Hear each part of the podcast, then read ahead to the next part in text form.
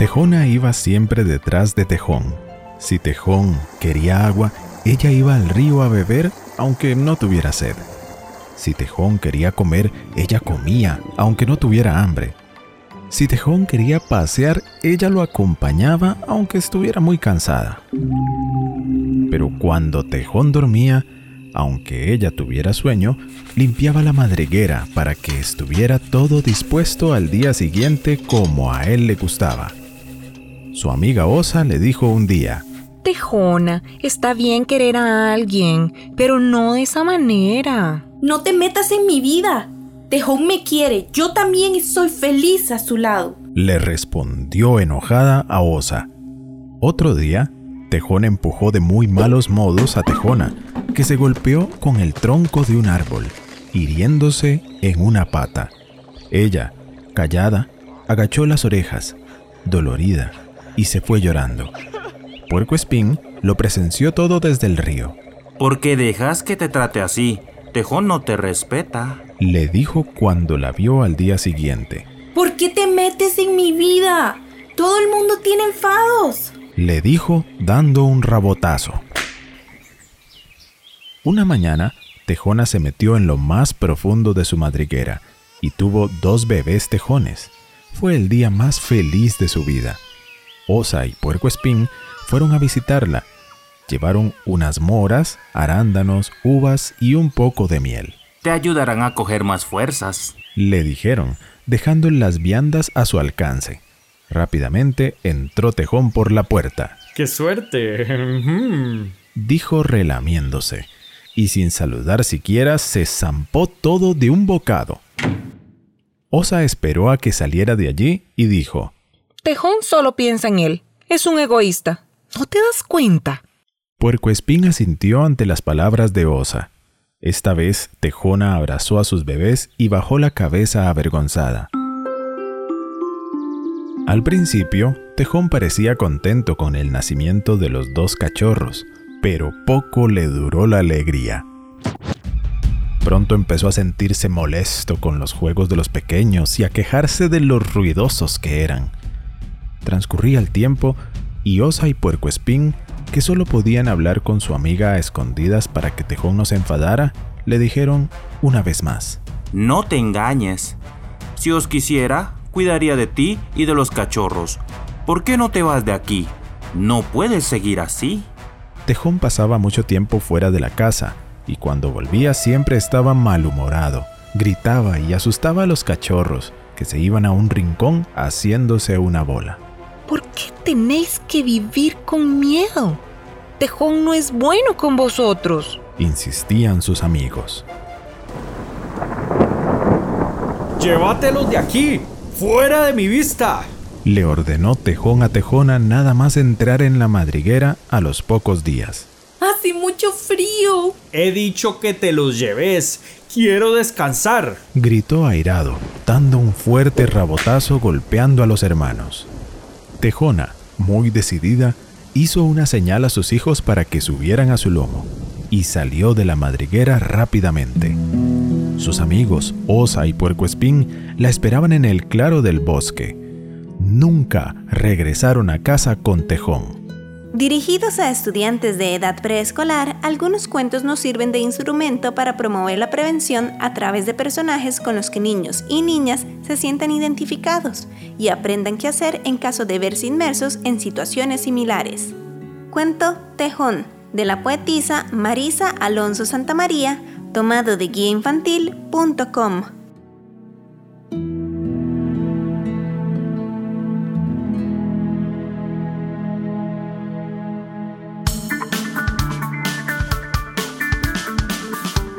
Onda UNED. Radio. Imagen y sonido. Hasta donde estés. OndaUNED.com. Un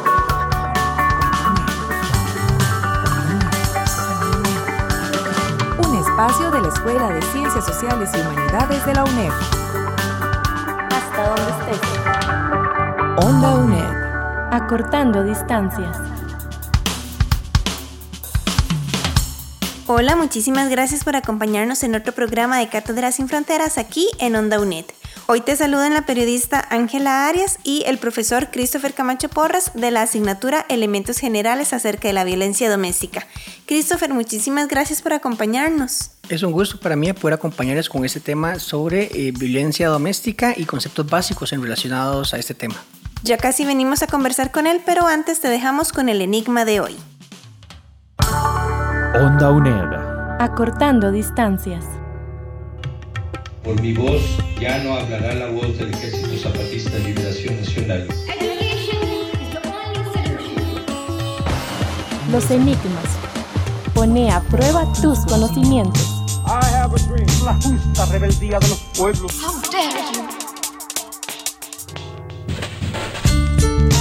¿Cuáles son los factores que legitiman y perpetúan la violencia de género? Opción 1. Patriarcado, abuso de poder y mitos sobre la violencia. Opción 2. Creencias religiosas, la política y la ausencia de leyes. Opción 3. La economía, las comunidades y las propias familias. Más adelante te daremos la respuesta. Onda UNED. Acortando distancias. Acompañamos tus estudios. Cátedras sin fronteras.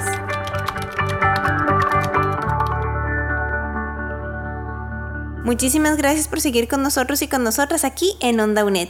Hoy conversamos con el profesor Christopher Camacho Porras de la asignatura Elementos Generales acerca de la violencia doméstica. Christopher, cuando hablamos de violencia doméstica, ¿cómo podemos definirla? O sea, ¿cuáles conceptos son importantes que tengamos en cuenta? Bien, para trabajar con el tema de la violencia es importante tener claro que no hay un único concepto o una única definición sobre violencia. Hay varias autoridades a nivel internacional que se han pronunciado con respecto a esas definiciones. Algunas eh, de las más avaladas pues pueden ser la Corte Interamericana de Derechos Humanos. En nuestro caso también vamos a hablar un poco sobre el concepto que da la OMS, la Organización Mundial de la Salud, la cual nos define violencia como el uso deliberado de la fuerza o del poder para ejercer una amenaza o una acción de coacción y también de omisión que puede hacer que una persona haga algo en contra de su voluntad, impedir que haga algo que desea hacer, privarle de algunos derechos o bien causarle lesiones emocionales o físicas. Ese es como uno de los conceptos más aprobados, más difundidos que podemos utilizar. Sin embargo, también el concepto de violencia no se puede definir de una forma como tan de diccionario, hay que entenderlo como un fenómeno social y nos que hay que hacer una reflexión más amplia. Tendríamos entonces aquí que hablar sobre ciertas teorías o ciertos enfoques para comprender la violencia. Desde esos enfoques, viendo la violencia como un fenómeno social, tendríamos que hablar de que podemos verla desde tres dimensiones, la violencia estructural, la violencia cultural y la violencia directa. En América Latina tenemos altos indicadores de violencia directa, como son el tema de pobreza, el tema de estructuras institucionales vulnerables a la corrupción, a la revictimización, la falta de confianza en estructuras de seguridad y protección ciudadana, y también de elementos culturales, como son el tema del machismo y el patriarcado, que están todavía muy difundidos y muy arraigados en la ideología y la cultura de América Latina. Costa Rica no es la excepción a esos espacios. Entonces, para poder entender estas tres dimensiones de la violencia, pues tendríamos que explicar qué son cada una, ¿verdad? Este, generalmente escuchamos conceptos de violencia un poco más concretos. Cuando hablamos de violencia estructural, estamos hablando de manifestaciones de violencia que son generadas por instituciones y estructuras sociales que eh, limitan el ejercicio de los derechos, niegan o invisibilizan algunas formas de violencia. Cuando hablamos de violencia cultural, estaríamos hablando de un tipo de violencia a nivel de los espacios más cotidianos en las vidas de las familias, de las comunidades, de los individuos, de las personas, en los que reproducimos ciertos patrones de actitudes y comportamientos que naturalizamos y se nos hace difícil reconocer como de violencia, ¿verdad? Sino que los conformamos más bien como si fueran ejercicios de algo cotidiano y que ocurre normalmente. Y normalizar la violencia ya implica, pues, lamentablemente no reconocer formas en las que se está manifestando. Finalmente, la violencia directa sí sería ya la violencia que podemos ver más promovida y más visualizada en los medios de comunicación como es el maltrato físico, la violencia psicológica, violencia emocional, incluso la violencia patrimonial, en la que sí ya hay un poco más de conocimiento, porque es la que vemos en los periódicos, en los medios como la prensa, ¿verdad? los medios como la televisión, películas y demás, que es con la que estamos, si se quiere, de alguna forma más familiarizados, que nos hemos acostumbrado un poco más a percibir. Pero esa es solamente una de las dimensiones de la violencia como fenómeno social. Entonces, ¿cómo se puede comprender la violencia doméstica desde este enfoque del triángulo de la violencia social? La mejor manera de poder comprender la violencia doméstica desde este enfoque de la violencia como un fenómeno es hablando de un ejemplo, buscando algún ejemplo de esta violencia doméstica. Pensemos en la situación en la que hay una relación familiar, ¿verdad? Que tenga cierto tiempo ya la familia constituida, donde incluso sean una pareja con hijos e hijas, e incluso tal vez pensemos con otros familiares dependientes, como pueden ser adultos mayores y demás, y que este, ya estén pasando por una situación de desgaste de la relación familiar en la que se haya dado un proceso de ciclo de violencia, del cual hablaremos más adelante en esa entrevista, y ahí estaremos visualizando un poco más lo que era violencia directa, ¿verdad? Lo que comúnmente vemos que sale en los medios de comunicación, en lo que es la prensa, de una persona que golpeó a, su pareja, una persona que salió herida tras una discusión familiar, incluso los lamentables femicidios que podemos ver a veces reflejados en los medios de comunicación, estaríamos hablando de que esas son manifestaciones de la violencia directa, pero la violencia no se queda solamente en eso. Para poder haber llegado a esa manifestación de violencia directa, hemos tenido que pasar por un proceso de violencia cultural, de patrones en las comunidades y en la vida cotidiana que estamos reproduciendo cotidianamente formas de violencia. ¿Como qué tipo? Las formas de violencia que invisibilizan el papel, por ejemplo, de la mujer dentro del hogar, que este, minimizan el rol importante que puede tener la mujer para la sociedad, por ejemplo, la privación de derechos, la privación de acceso a la educación, el no cuestionar algún tipo de mitos o algún tipo de tradiciones que son claramente promovidas por el machismo y el patriarcado, eso estamos hablando de violencia cultural. Y a nivel de la violencia estructural estaríamos hablando de las formas en las que las instituciones también reproducen muchas maneras de violencia, como la revictimización, que es un caso que lamentablemente también estamos registrando mucho a nivel país, que es cuando ya una persona logra reconocer que está en un ciclo de violencia o una situación de violencia y busca ir a poner una denuncia, busca visibilizar la situación de lo que le ha ocurrido, por ejemplo, a nivel de denunciar una situación de violencia sexual, y la misma institucionalidad le pone trabas, le pone eh, exceso de trámites, incluso la puede hacer pasar por procesos un poco humillantes, ¿verdad? Entonces estamos hablando de revictimización, eso sería una forma de violencia estructural. También cuando, por ejemplo, tratamos de poner una denuncia y no hay una respuesta inmediata por parte de las estructuras institucionales, ¿verdad? Tener que llamar al 911 o llamar directamente a la policía y a veces no es tan fácil tener acceso a la respuesta de estos mecanismos de protección. Eso también podría considerarse una manifestación de la violencia estructural, ¿verdad? Que tenemos que seguir trabajando en que cada vez sea más accesible la posibilidad de poner las denuncias y visibilizar las situaciones de violencia que se están dando en las comunidades y en los hogares. Entonces, ¿por qué la ley define otros tipos de violencia como la física, la psicológica, la sexual y la patrimonial? Muy bien, estas definiciones que están en la ley, en diferentes leyes, se utilizan más que todo para poder ayudar en el proceso de investigación y en el proceso judicial ya de abordaje y de buscar sancionar con una pena, ya sea privativa de libertad o con algún tipo de condiciones a la persona que está siendo agresora, ¿verdad? Eh, se utilizan para poder tipificar de mejor manera el comportamiento que está incurriendo esa persona agresora. Entonces, hablamos de violencia estructural, violencia cultural y violencia directa, pero esas manifestaciones de violencia son un poco abstractas, ¿verdad? Son un poco macrosociales, no las vemos en lo cotidiano. Lo que sí se reconoce en un comportamiento es cuando hay una agresión física, por ejemplo, un, un maltrato, un golpe, cuando hay un tipo de violencia psicológica como puede ser un insulto, un grito, una amenaza, la violencia sexual, que hay diferentes manifestaciones y gravedades y formas de determinar qué tan gravoso ha sido el, delito, y también la violencia patrimonial, que es todo un proceso en el que se puede demostrar que hubo es, algún tipo de atentado o que se logró consumar algún tipo de desapego o de desproporción de la persona acerca de un bien que tenía, ya sea a nivel familiar o a nivel personal, por parte de otra persona. Entonces, cuando hablamos de violencia física, psicológica, sexual y patrimonial, son tipologías de violencia que nos ayudan más que todo a poder identificar los patrones de comportamiento específicos de un agresor hacia sus víctimas. Vamos a hacer una pausa con un volado y ya regresamos. ondaunet.com Acortando distancias te pasamos un volado.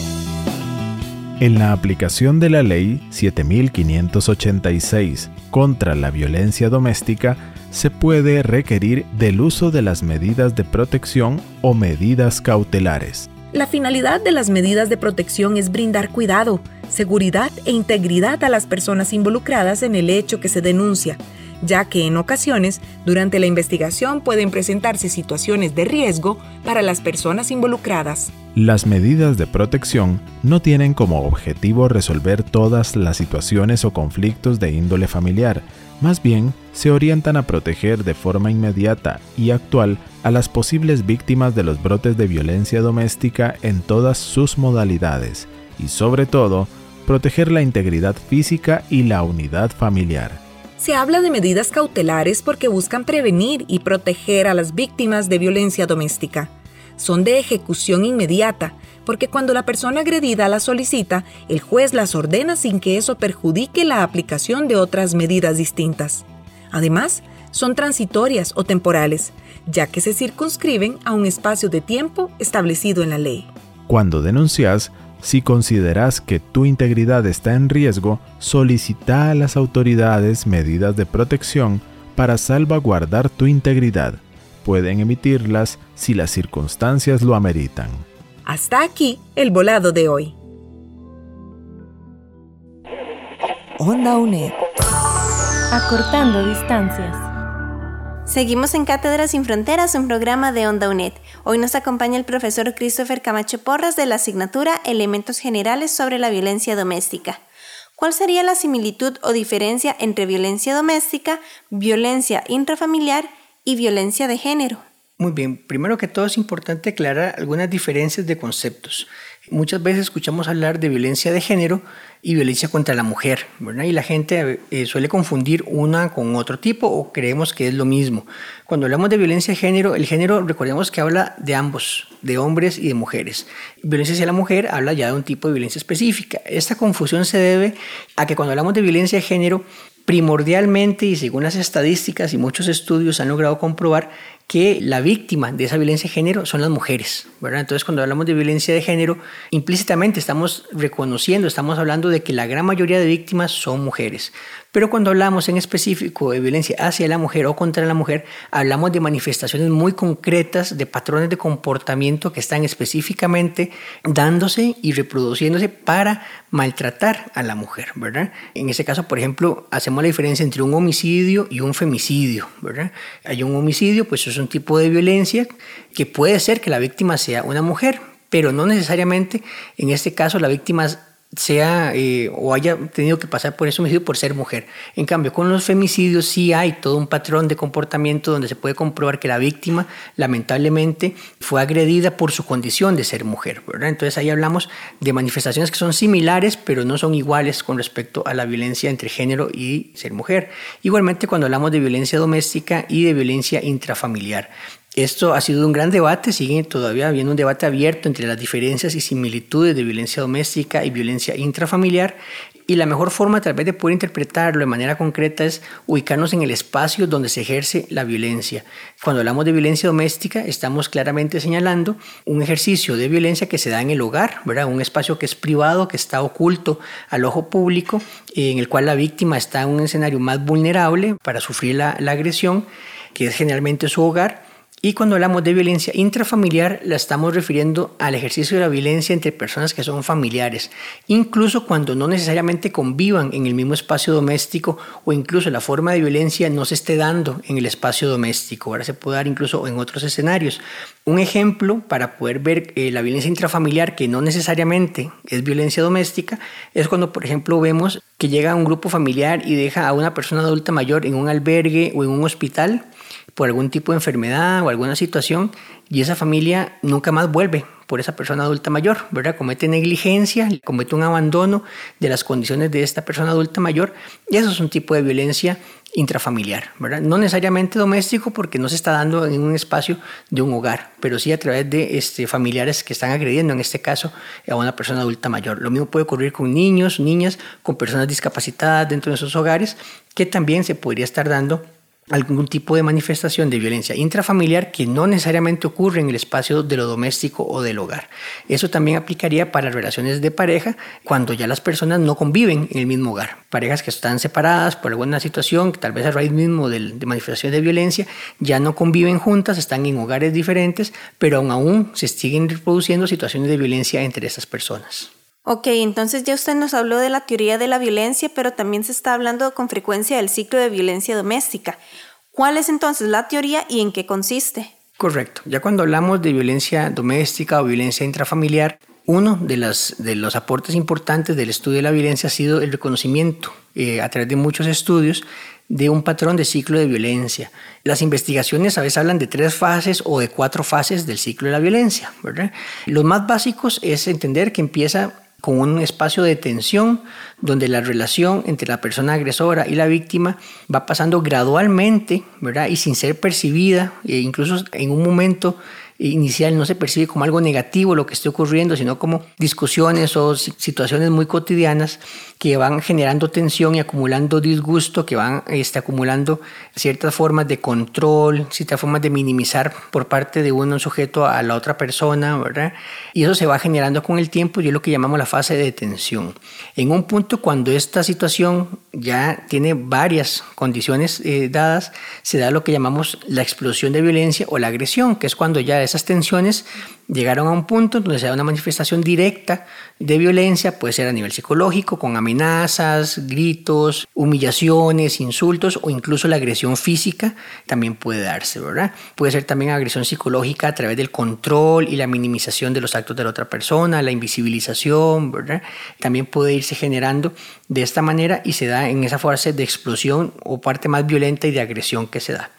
Aquí entramos también a discutir si existe una fase 2.5 o una tercera fase del ciclo que es el distanciamiento, ¿verdad? Donde después de que sea la explosión de la agresión, es posible que la víctima se aleje de su agresor y pase por un periodo de distanciamiento donde la víctima puede llegar a sentir vergüenza por lo que le pasó, puede incluso sentir culpa de que la relación se ha roto porque ella se fue de la casa o se alejó del agresor, donde otras personas pueden incluso interceder también para tratar de convencer a la víctima de sentirse culpable o de minimizar la situación que se ha dado también el agresor puede llegar a sentir culpa por lo que ha hecho, ¿verdad? Y mostrar algún tipo de arrepentimiento por sus acciones, se da en esa fase del distanciamiento. Esto es lo que prepara el terreno para lo que puede ser la tercera fase o la cuarta fase, dependiendo cómo lo queramos ver, que es ya el arrepentimiento y lo que llamamos la reconciliación, que sería cuando el agresor y su víctima vuelven a tratar de conciliar la situación,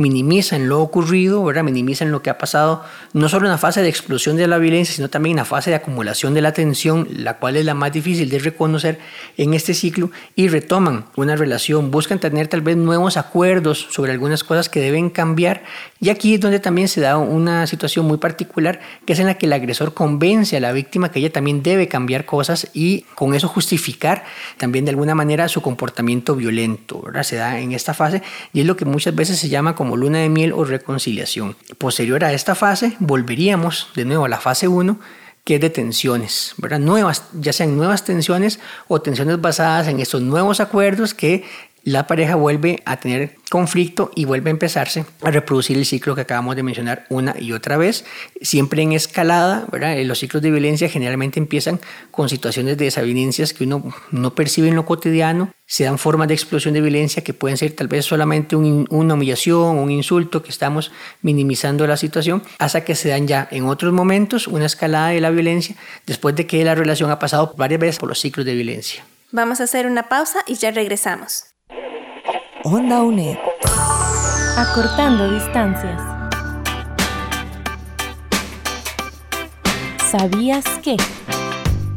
En Costa Rica contamos con la ley número 7586, Ley contra la Violencia Doméstica promulgada en mayo de 1998. En su artículo primero establece como fines garantizar la vida, integridad y dignidad de las víctimas de la violencia doméstica, en especial a las madres, personas menores de edad y personas con discapacidad.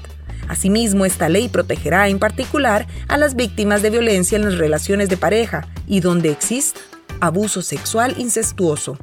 Sin embargo, ese no es el primer cuerpo de normas específicas sobre la violencia doméstica. En la Ley de Promoción de la Igualdad Social de la Mujer se incluyeron desde 1990 varias disposiciones especiales para atender los casos de emergencia. En esa ley se estableció por primera vez la responsabilidad del Estado en esta materia. En ese momento era indispensable una respuesta por las graves magnitudes del problema. De hecho, así lo reclamaban la sociedad civil y las organizaciones no gubernamentales de mujeres. La violencia doméstica nunca se había denunciado públicamente como un problema social. Era un hecho aceptado que hasta hace poco se aborda abiertamente como violación de los derechos humanos. Cátedras sin Fronteras. Seguimos en Cátedras sin Fronteras, un programa de Onda UNED. Hoy conversamos con el profesor Christopher Camacho Porras de la asignatura Elementos Generales sobre la Violencia Doméstica.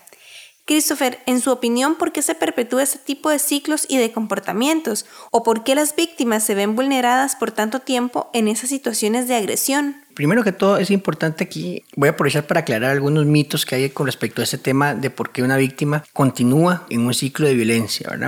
Muchísimas veces se dice que es que la mujer permite que se dé la violencia, ¿verdad? O que la mujer permanece en el ciclo de violencia. No, no es que ni la mujer permita ni que ella quiera permanecer en el ciclo de violencia. Más bien hay que entender que es un espacio de sobrevivencia o una estrategia de sobrevivencia por parte de las personas víctimas de esa situación, ¿verdad?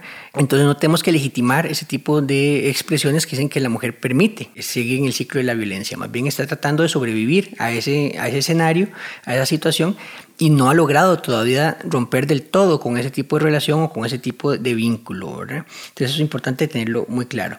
Lo segundo es que el ciclo de violencia no siempre es consciente. ¿verdad? Y como mencionábamos, el ciclo va no solo repitiéndose una y otra vez, sino que también va aumentando gradualmente la intensidad tanto de la tensión como de la explosión y de las situaciones de agresión y de violencia que se está manifestando. Entonces el ciclo de violencia no siempre es consciente, no siempre es identificable ni por otras personas ajenas a la relación y mucho menos por las personas que están inmersas dentro de la misma relación y que dentro de su cotidianidad no logran ver indicadores de este ciclo y de estas formas de acumular tensión violenta en una relación y las futuras expresiones violentas que se van a manifestar y tampoco de las manipulaciones o estrategias de reconciliación que se ejercen en la fase de luna de miel o de reacomodo de la relación. Entonces los ciclos no siempre son conscientes. También tenemos que sumar el análisis que hablamos al inicio de la entrevista sobre la violencia cultural y la violencia estructural. Nuestra sociedad está estructurada bajo una jerarquización, un sistema social patriarcal y la violencia le es funcional al sistema patriarcado, ¿verdad? Son de los principales mecanismos que tienen para oprimir a un importante sector de la sociedad que es la mujer y para controlar a la mujer. Entonces, el sistema patriarcal más bien fomenta que exista el ciclo de la violencia y que exista violencia cultural y violencia estructural que no permitan hacer fácil romper con estos ciclos. Entonces la parte cultural va a aportar todo un tema ideológico a través de ritos, mitos, religiones o preceptos religiosos mal pensados, mal entendidos, que van a tratar de fortalecer ciertos comportamientos machistas y violentos y también a nivel estructural la insuficiencia de acción por parte de las instituciones sociales para poder prevenir y poder combatir lo que es la violencia. Entonces tenemos que entender que al sistema patriarcal no le sirve acabar con la violencia de género y tampoco con la violencia hacia la mujer. Esas principales herramientas, como mencionábamos, ¿verdad? Más bien busca promover que se sigan reproduciendo formas culturales y estructurales de esas manifestaciones de la violencia.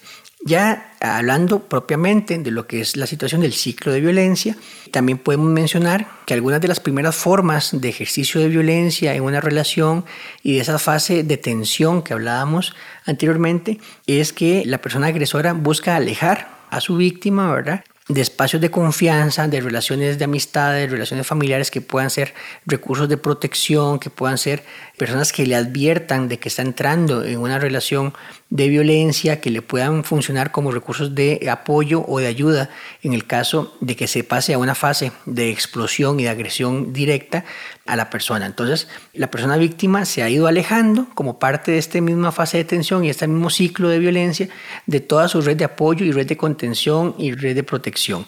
Entonces, cuando se da la situación de agresión o de violencia directa, muchas veces la víctima se siente imposibilitada de recurrir a algún recurso de apoyo y se siente en una situación de soledad, de desconfianza, con temor, incapaz ¿verdad? de poder actuar para protegerse a sí misma o proteger incluso a su grupo familiar. Entonces, es una situación que también se va dando dentro del ciclo de violencia, por las cuales muchas veces se dificulta la acción más oportuna por parte de la persona víctima. ¿verdad? También tendríamos acá que mencionar que a través del ciclo de violencia, como venimos repitiendo, que es algo que se va reproduciendo y se va intensificando, eso también va generando lesiones, no solo a nivel de lo físico, ¿verdad? Por la parte de agresión física directa, sino también lesiones emocionales. Cuantas más veces se repita un ciclo de violencia, eh, es muy posible que la víctima vaya cargando lesiones emocionales, psicológicas que afecten su autoestima, su capacidad de reacción, su comprensión de la situación en la que está, que le vayan vulnerando. Incluso encontramos testimonios donde la parte víctima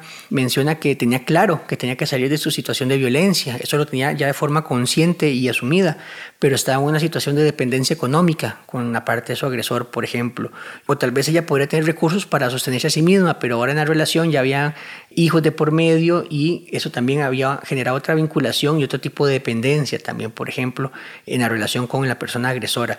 Entonces son otros factores ya que son independientes de la persona que es víctima directa de la violencia que también a jugar con el paso del tiempo en la reproducción de este, de este ciclo. Finalmente, también este, muchas veces las víctimas han intentado plantear denuncias, buscar apoyo a nivel institucional y lamentablemente por situaciones de violencia estructural no han encontrado una respuesta a lo que requieren en, el momento oportuno. Entonces eso también genera desconfianza y genera también un alejamiento de esas redes institucionales de colaboración y de apoyo que se le pueden brindar a la persona y deciden que por un momento deben permanecer en ese ciclo nuevamente, ¿verdad? Y permanecen en eso esperando una respuesta institucional que tal vez lamentablemente aún no estamos en la posibilidad de brindar que sea pronta y cumplida.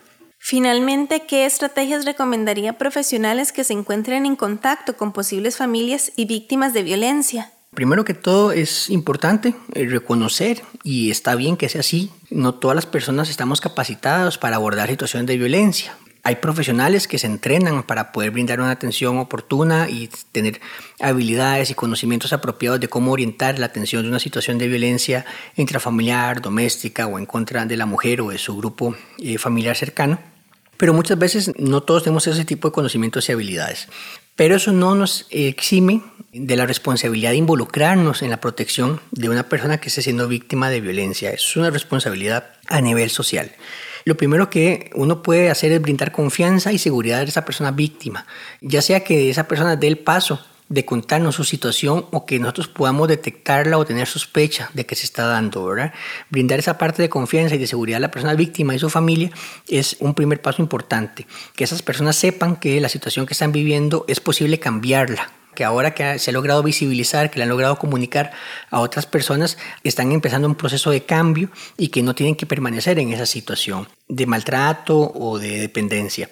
El segundo punto es la parte de búsqueda de ayuda y de colaboración, ya sea que uno mismo le pueda brindar un contacto, una orientación, o bien recordando eh, un poco lo que mencionábamos anteriormente, acerca de que tal vez el ciclo de violencia ha desgastado o alejado a la persona víctima de sus otros familiares, de otras amistades que en su momento podrían brindar apoyo y protección. Entonces en ese segundo momento sería importante orientar a la persona a buscar esos recursos de apoyo, ¿verdad? recordar cuál sería su red de apoyo o de protección para recurrir en este caso a eso como segundo elemento. Una tercera situación, si uno es un profesional que está trabajando en alguna institución o que estamos, por ejemplo, vinculados a algún escenario institucional, podríamos echar mano de las redes de apoyo institucionales que están validadas, que están legitimadas por diferentes este, organismos nacionales e internacionales y poder a partir de ahí buscar recursos de apoyo para estas personas y también generar una segunda red de protección ya a nivel social y comunitario. ¿verdad? Y una cuarta acción importante que no debemos olvidar, hay que posicionarla siempre, es el tema de la denuncia. ¿verdad? La denuncia muchas veces nos puede generar temor a nosotros mismos y nosotras mismas de cómo realizarla o cuáles van a ser las implicaciones de plantear la denuncia. A pesar de esos temores, tenemos que entender que visibilizar las situaciones de violencia es la única manera de poder ir generando acciones en contra de la violencia. ¿verdad? Si nosotros nos quedamos con la naturalización o normalización de situaciones de violencia a nivel intrafamiliar, familiar o domésticas o de conocimiento en la comunidad y no accionamos los mecanismos de denuncia, eso va a favorecer que se siga reproduciendo la violencia. Entonces tenemos que utilizar la denuncia como parte de esas estrategias de apoyo a la persona víctima de violencia, sea que esa persona nos la pueda solicitar directamente, que denunciemos o que ella por alguna razón no puede denunciarla y nosotros sí podamos hacerlo, tenemos entonces eh, ahí la responsabilidad de hacerlo. La forma más rápida y más fácil que tenemos todos para hacerlo es a través del 911, ¿verdad? que es la línea para plantear situaciones de emergencia. El 911 está también conectado con instrumentos, por ejemplo, el Centro Operativo de Atención a la Violencia Intrafamiliar del INAMO, que es un servicio que está activo 24 horas al día, todos los días al año, y se especializa en el abordaje de estas situaciones. Entonces, si nosotros mismos no nos, nos sentimos en capacidad de orientar bien una situación, podemos recurrir a este centro a través del 911 y ahí podemos recibir instrucción y orientación de especialistas de cuáles pueden ser los pasos a seguir para apoyar a una persona víctima de violencia o un grupo familiar que esté en esta situación. Finalmente es colocar como sociedad la importancia que todas las comunidades, todas las familias nos involucremos en el tema de visibilizar la violencia y no normalizarla dentro de nuestra cotidianidad. Christopher, muchísimas gracias por habernos acompañado aquí en Cátedras sin Fronteras. Muchísimas gracias Ángela y espero que estos conocimientos sirvan para comprender mejor los elementos que estamos trabajando en el curso y no solo para eso, sino también para que todos como ciudadanos y ciudadanas nos hagamos pues, más sensibles y más responsables con cómo podemos actuar en forma de prevención y denuncia de la violencia. Y ahora te dejamos con la respuesta del enigma de hoy. Onda UNED. Acortando distancias. Los enigmas Pone a prueba tus conocimientos.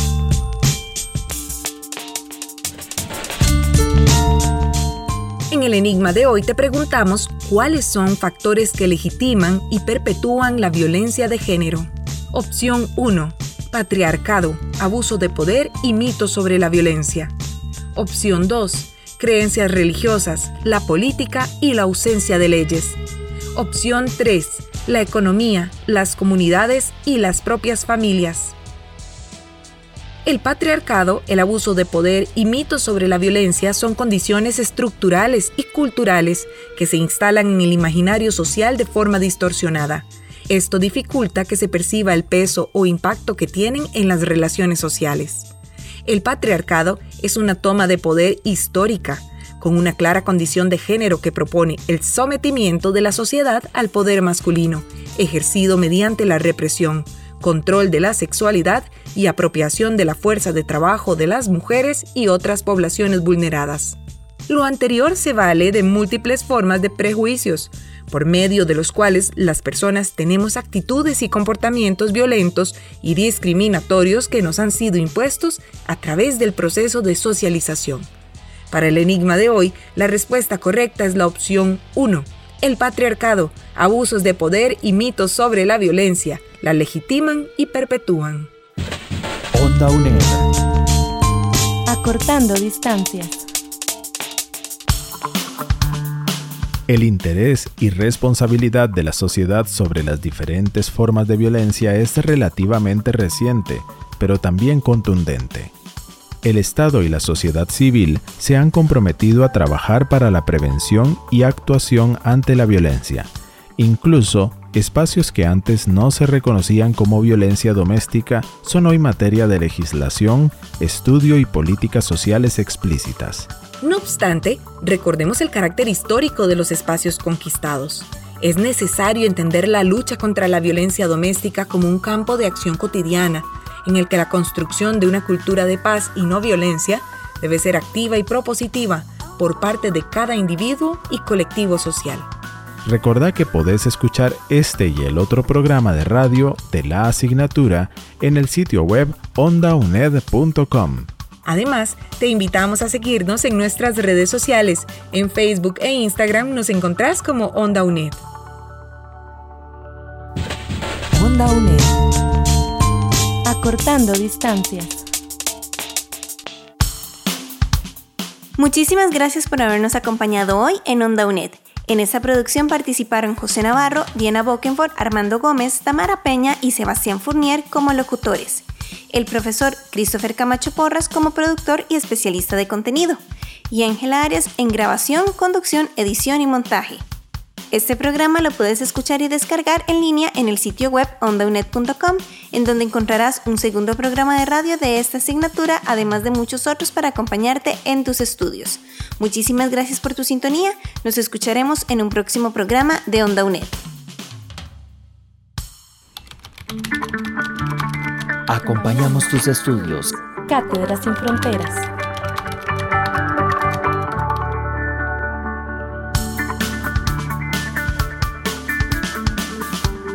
Onda UNED.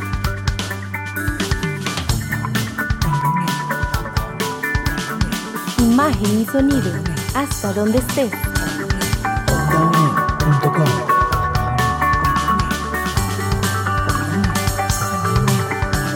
Busca nuestras producciones en ondaunet.com y seguinos en redes sociales. Hasta donde estés. Onda UNED. Acortando distancias.